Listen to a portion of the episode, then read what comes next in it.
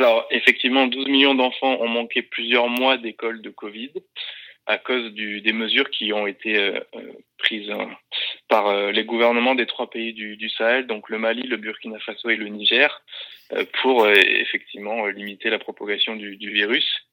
Les, raisons, donc, c'est tout simplement la, la pandémie. Hein.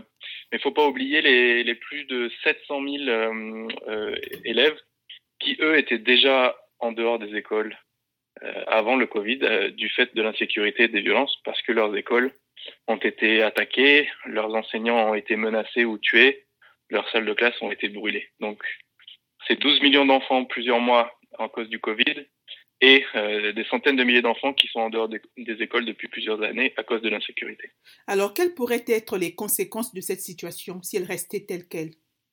Alors, le problème, euh, un enfant qui est en dehors de, de l'école, c'est un enfant qui est, qui est, qui est à risque euh, euh d'exploitation, que ce soit exploitation basée sur le genre ou, à risque de, de violence.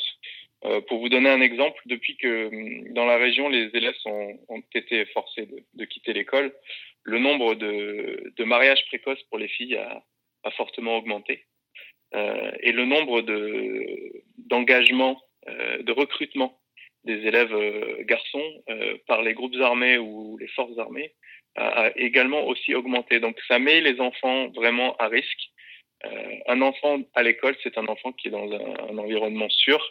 Et c'est pour ça que c'est très important pour nous qu'il qu y reste le plus longtemps possible. Qu'est-ce qui devrait être fait ou bien qu'est-ce qu'il faut faire pour améliorer la situation de ces élèves et de ces enfants dans le Sahel?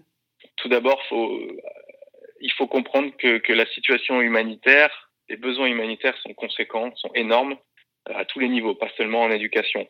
Mais aujourd'hui, les, dirigeants européens, les dirigeants des Nations Unies euh, et de la région se réunissent au Danemark euh, pour discuter de, de l'avenir de la réponse humanitaire.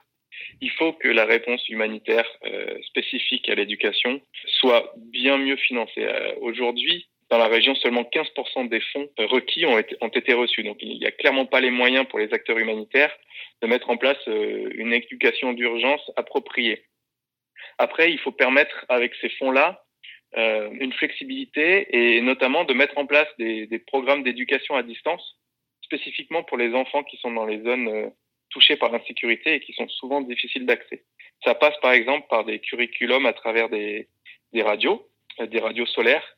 Les enfants peuvent suivre et peuvent, peuvent, euh, recevoir une éducation à travers des, radios. Mais tout ça, ce sont des programmes qui nécessitent des moyens et aujourd'hui, les moyens ne sont pas là.